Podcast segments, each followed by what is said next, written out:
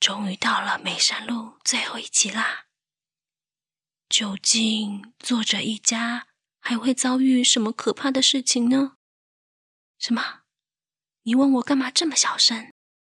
嘘，我们家的那个小怪兽终于睡着啦，小声一点，你不会想让他起床的。赶快，趁他还睡着，故事开始喽。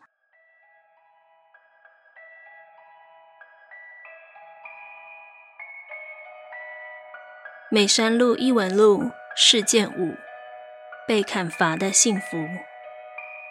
小白，小白，走喽！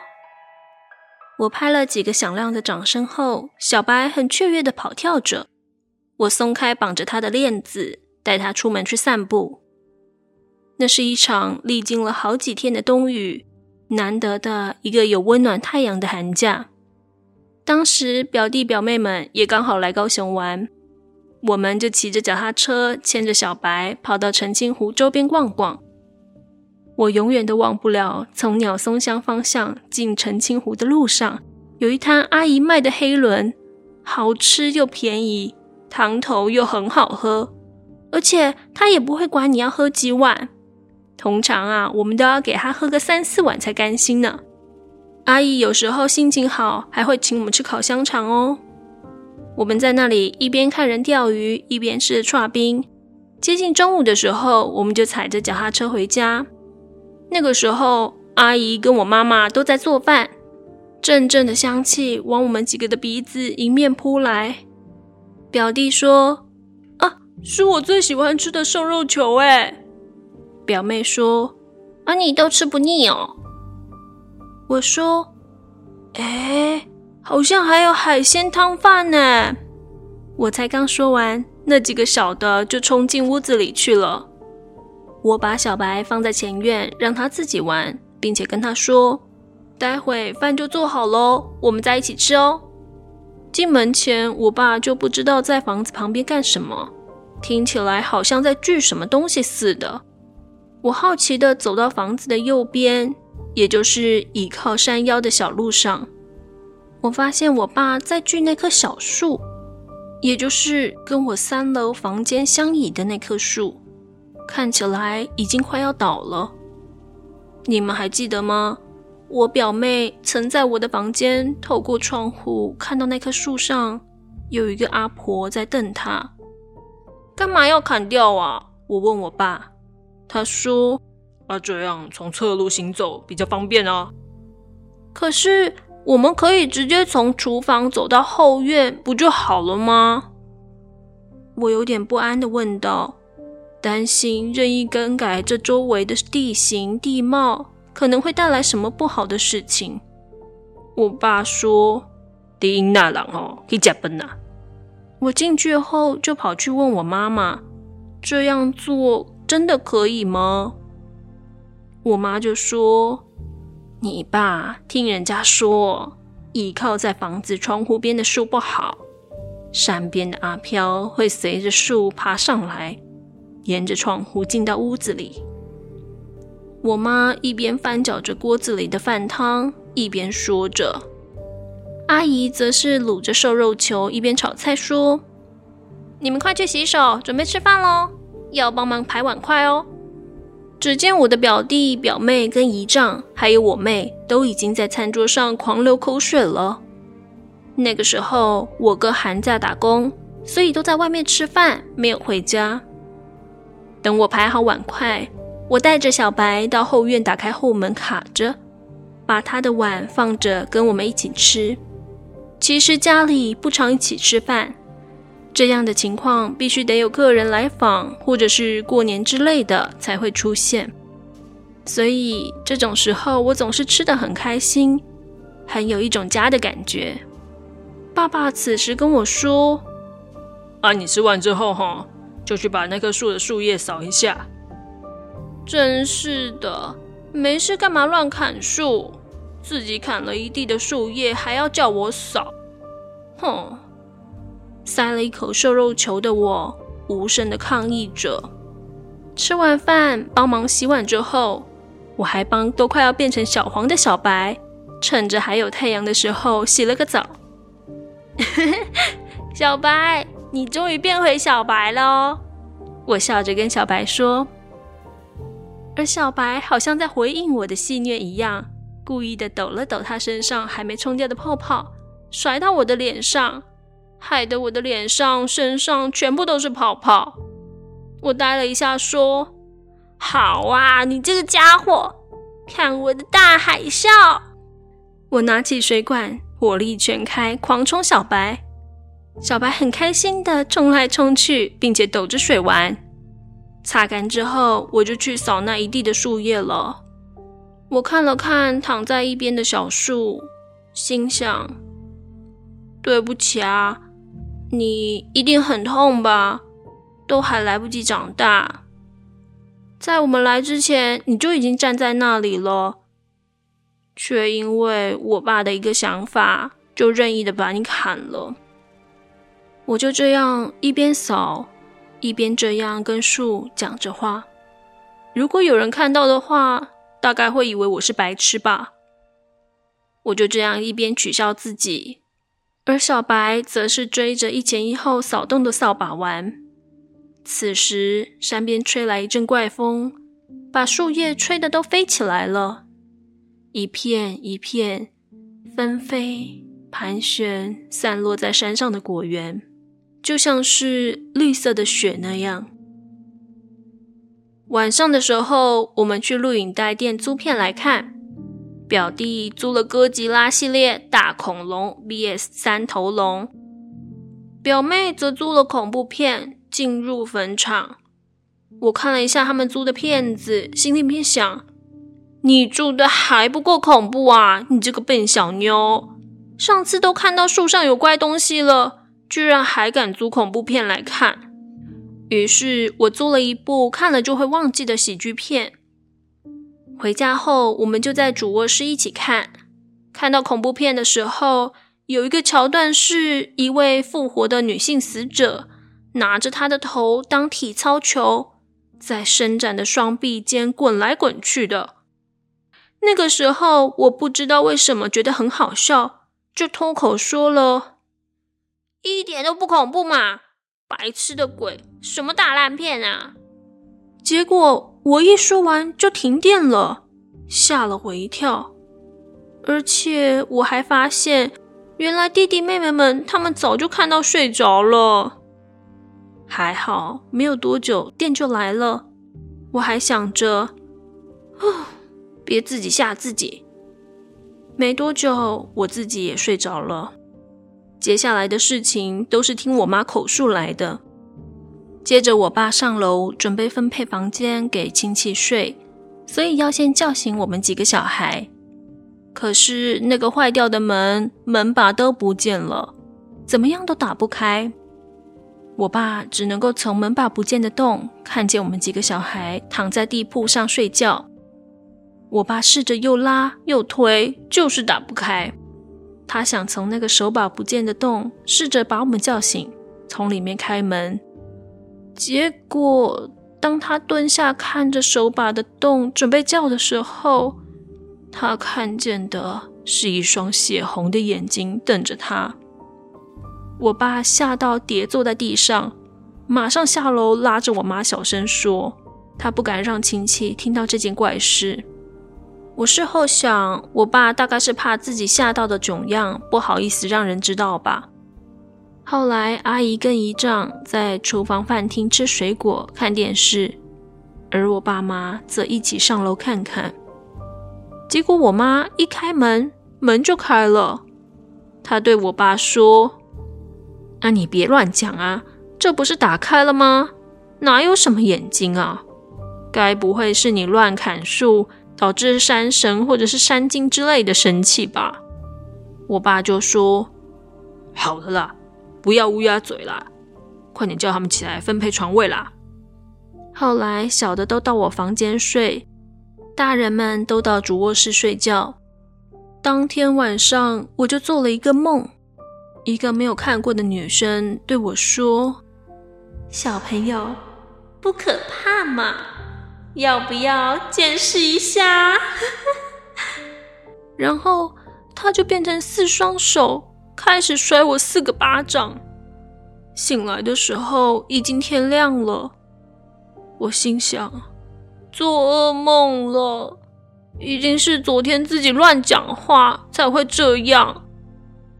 当我准备起身时，却发现自己身体很软。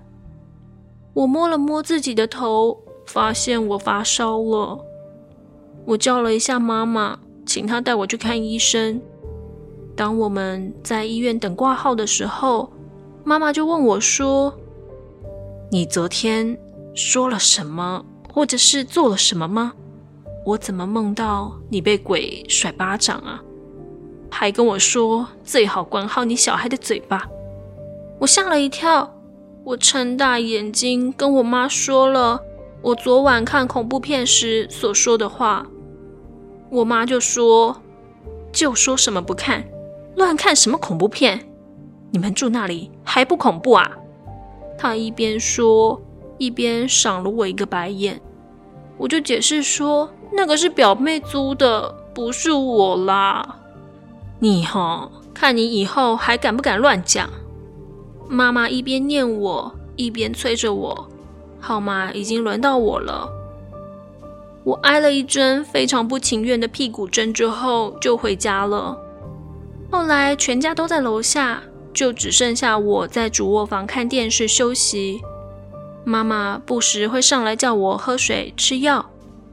后来我就迷迷糊糊的睡着了，一直到晚餐时间，我爸要叫我下去吃饭。当时我睡得迷糊了，我滚到了柜子跟门边，电灯也都没有开。我爸上来准备叫我下去吃晚餐。我爸因为前一晚那双眼睛的关系，所以他不太敢看那个把手的洞，就用叫的。我听到我爸的叫声，但是因为身体没有力气，不想发出声音回应，我就准备站起来开门。而我爸正好也因为叫了都没有回应，他想开门进来叫我，他先开了门，然后我刚好是。O R Z 的姿势趴着，准备起身，又因为没有灯，整个房间都黑黑的。我身上又裹着棉被，结果我爸看到我这形状，还以为他又看到怪东西，他吓到狂推我，又乱吼乱叫，然后自己跌倒在地上。我就说：“爸，是我啦，你干嘛？”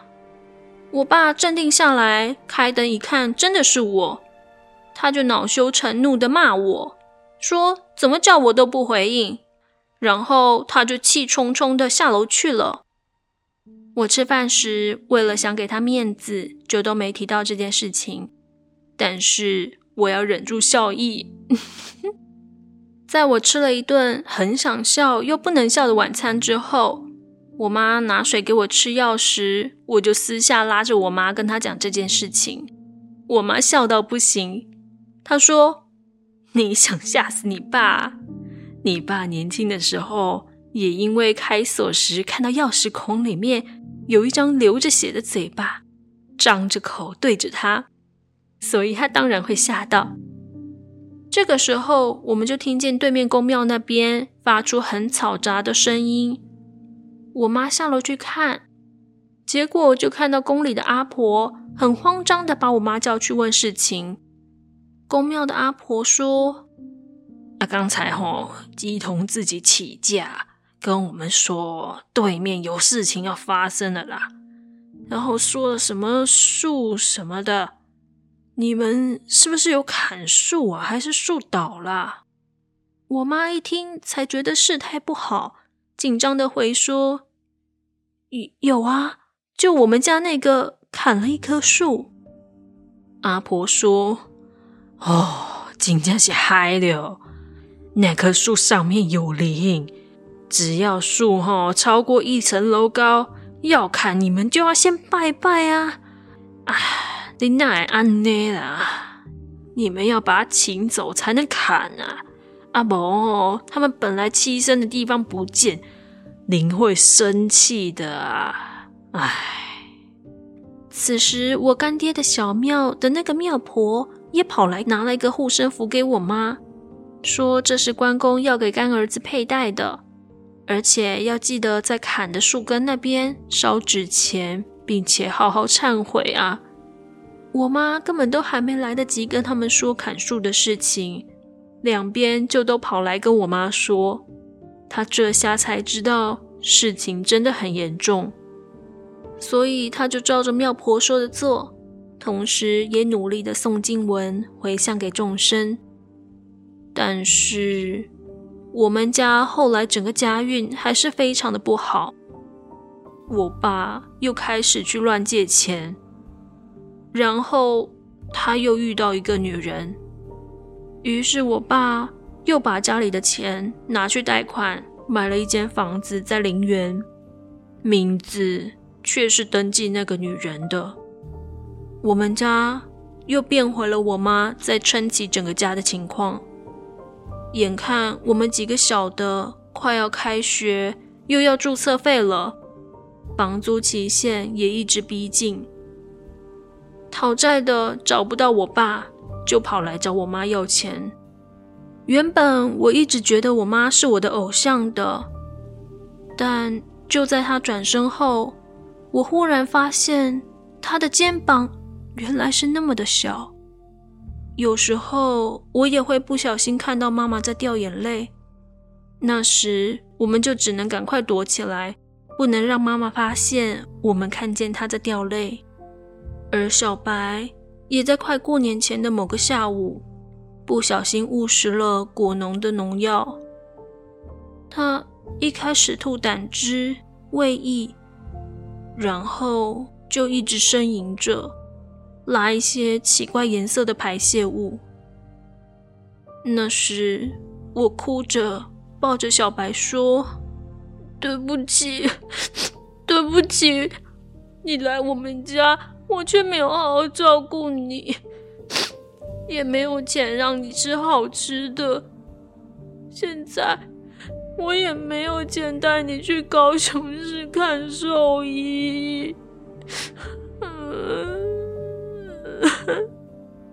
小白很努力的撑着发着抖的脚站起来，他舔了舔我的脸，闷哼一声，撒了一声娇，然后他走到山上的树下，回头看了我一眼。我看着小白的眼睛，他。好像很想努力的记住我，但却又焦距对不起的感觉。我想要靠近，他就废了我一声。从来没有凶过我的小白，他的举动让我不知所措。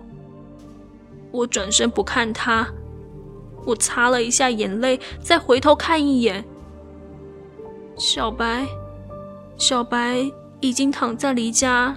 大约三五分远的地方，他躺在地上，再也起不来了。我啜泣，并且哽咽着，把小白带到干爹的庙旁边，埋在那里，并且一边跟小白说：“这是我们相遇的地方，你就在这边好好住哦。”不要，不要过去我那边，我那里不好，有东西很凶。你在这边，我相信干爹会好好保护你的，我会常来看你的，你要乖乖的哦，因为我会我会很想你，所以你的项圈先借给我好不好？好吗？庙婆摸了摸我的头，说：“不要再哭了。”拿了一些糖果给我之后，她就回去打扫小庙周围了。而我回到房间后，看着小白的项圈，发呆了好久，好久。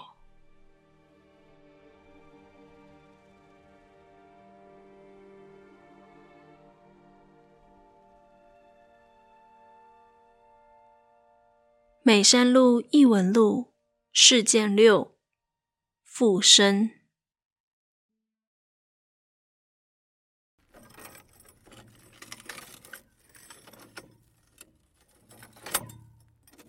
妈妈、妹妹跟我三个人在前院做着手工赚钱。那是需要把链子前面加上一个环的手工，必须把好几十条的铁链放在加工桌上，然后再把铁链放在工作桌桌边的铁凹座里面，刚好可以把铁环固定在上面。接着再把铁链套进去。最后再用老虎钳或者是手工铁转把夹住转上去，铁环就会圈住铁链了。我忘记做一条是几角钱了，要做不知道几把才会有一块钱。我们就这样一直重复着这三个步骤。忽然，对面的宫庙发出像是摔桌椅的声音，以及男女叫骂的声音。我们三个人都边做边探头看是怎么一回事。原来啊，是宫庙阿婆的儿子，他喝了酒在起酒疯呢。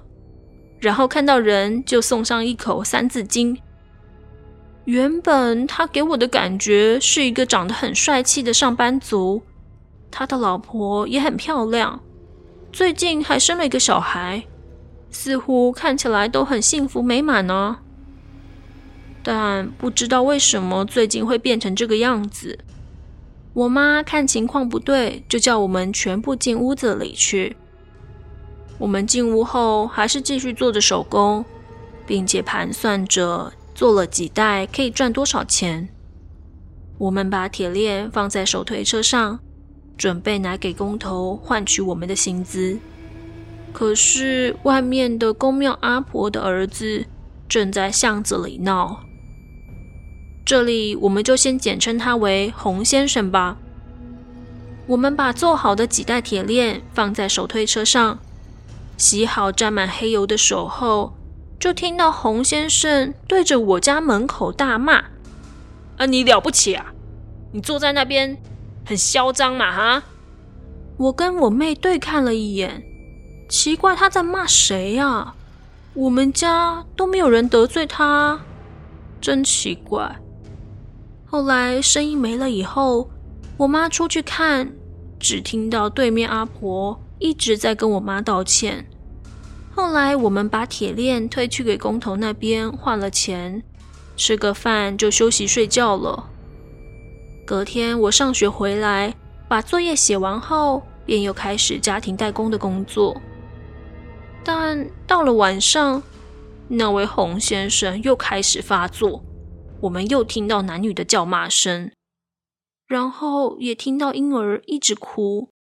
我妈又把我们从前院叫进屋子里去坐。一样，洪先生又开始在巷子里、街上暴走，邻居们都关起大门不理会，他还会每家每户的敲门，直到我们家门前，他没有敲门，只重复叫骂着昨天的台词。啊，你了不起啊！坐在那边很嚣张嘛，哈！总有一天我要进去闹个够。我妈就说：“你们啊，不要理他。听说因为经济萧条的关系，他被革职之后就酗酒，变成这个样子了。”我妹说：“那他在骂谁啊？”我说：“对啊，好奇怪哦。”我们边问边做着手工，丝毫不浪费时间，就想早点做完。第三天一样的时间，那位洪先生又发作了。这次我们还有听到摇铃声，原来是对面宫庙的济公起驾了。我们听阿婆跟他先生的对话，似乎是洪先生卡到阴，所以济公开始驱邪。想要把他体内的脏东西逼出来，但是仪式做到一半，我们在屋子里却听到有人哀嚎。原来是洪先生打了他的父母跟鸡童，然后在街上暴走。我妈交代我们千万别出去，但是连三天都这样闹，我实在超级好奇，想看看洪先生到底是怎么了。我靠近窗户，准备打开来看的时候，我妈就说：“你不要乱看。”但是我已经把窗户打开了，我就跟我妈说：“我们看一下下就好啦。”本来想说听他们的声音都远远的，我躲在一楼家里开窗户偷看，这样应该没关系吧？谁知道当我凑上去想偷看几眼的时候，干！你看啥小啊？出来啊！别以为他在里面坐着，我就不能把你这个小鬼怎么样？洪先生就站在我家窗户正前方，中间竟隔着我家的前院，就这样骂我。我被吓到，马上把窗户关起来。我妈马上小声的骂我：“你这个笨孩子，就叫你别看了，快进来。”隔天吃完午餐后，我们就看见对面的宫庙。摆了一些法器跟神坛，从中午就开始驱邪仪式。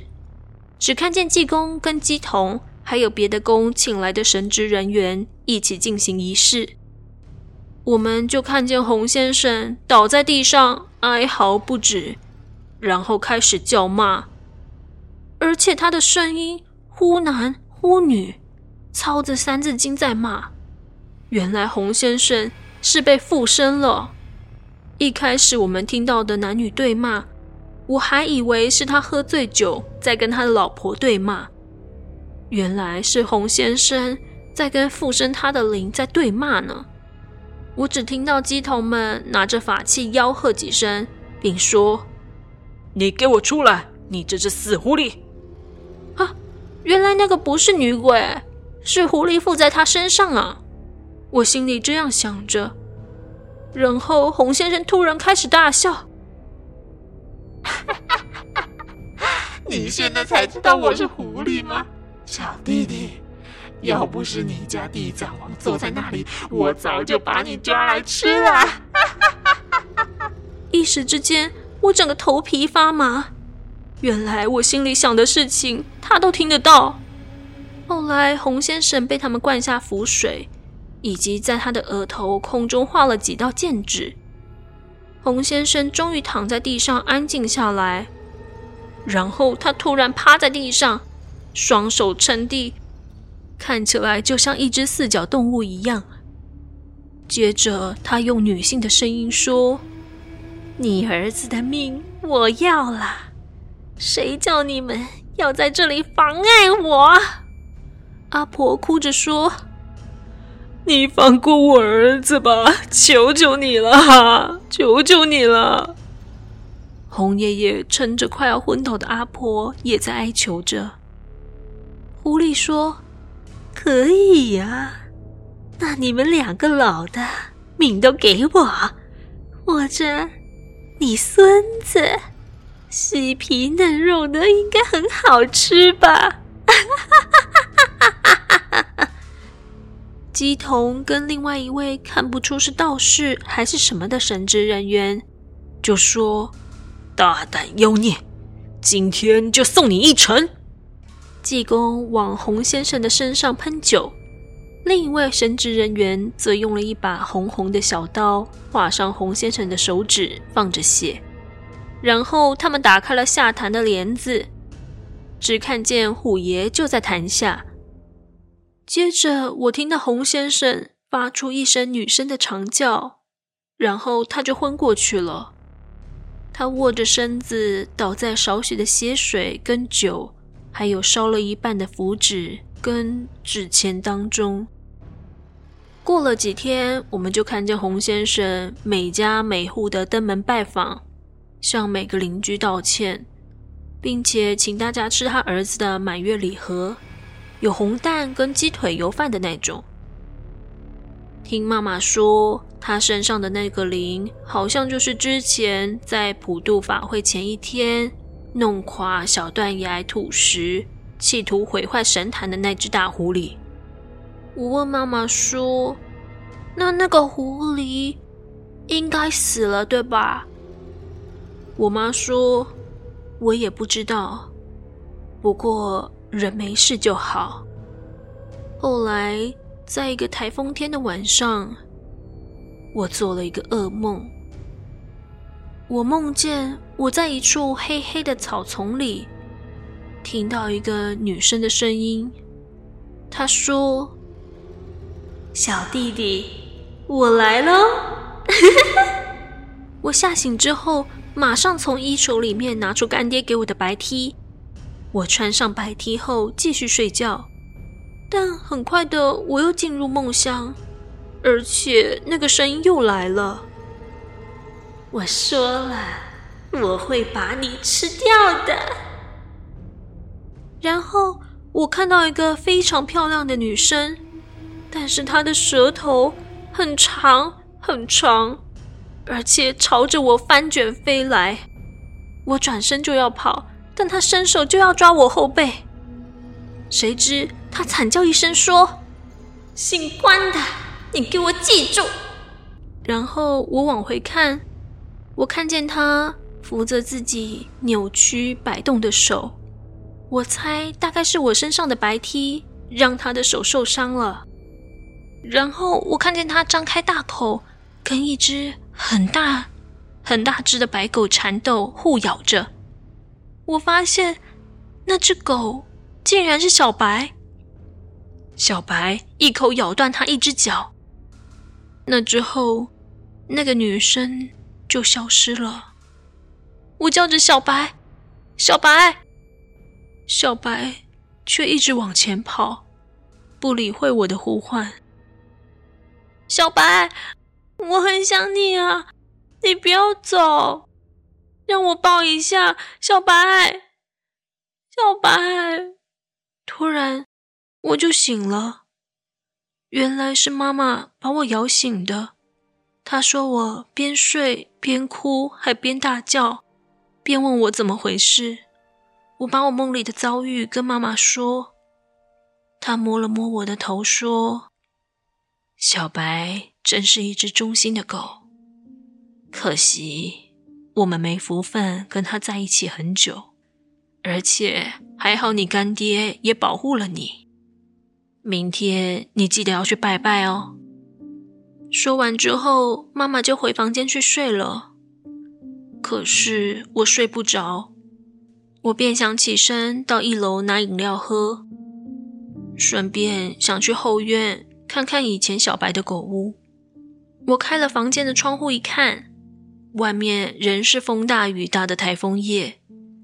我穿上拖鞋下楼，看见大哥也在厨房喝鲜奶。他跟我说：“哎，刚刚厨房接后院的门一直在敲哦。”“是哦，是不是因为风大的关系，所以一直敲啊？”我问道。同时也倒了一杯冰鲜奶来喝。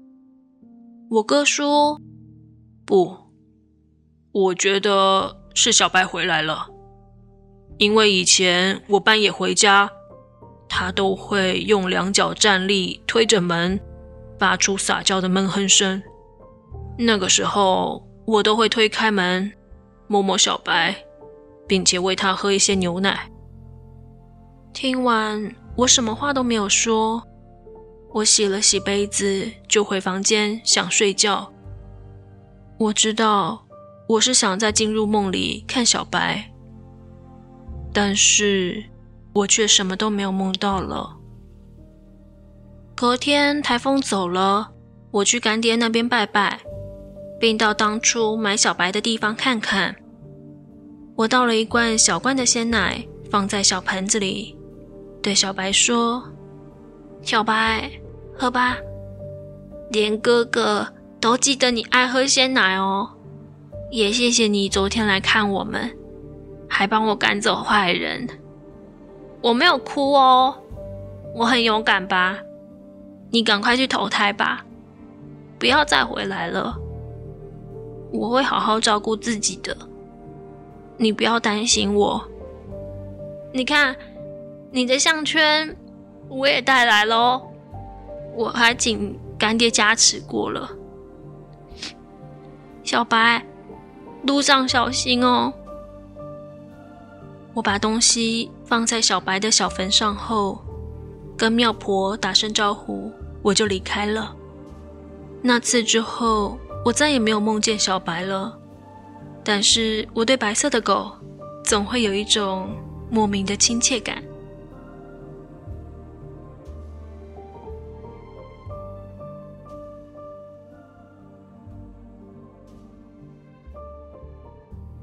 梅山路的第六章故事到这里就结束了。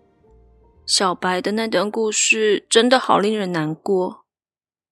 阿娇国中的时候，其实也有养过一只猫咪，它叫做妹妹。它陪伴阿娇从国中开始到出社会，它最后以超高龄的猫瑞之姿过世。所以在讲到小白这段的时候，我其实一直想起跟妹妹相处的种种，真的会有一种很鼻酸的感觉呢。其实美山路最后还有一段故事。是在讲述作者即将搬离美山路，也是他国中毕业前所发生的怪事。原本阿娇是想要一口气录完的，结果剪辑的时候发现实在是太长了，已经超过一个小时，其实会很影响听众的体验哦。因此，我决定要将最终章分开剪辑，并且会在周三晚上八点以 SP 的形式上架。记得要准时收听哦，还有不要忘记到 Apple Podcast 或者是不眠书店的 IG 留下你对于节目的想法哦。那我们很快就见，拜拜。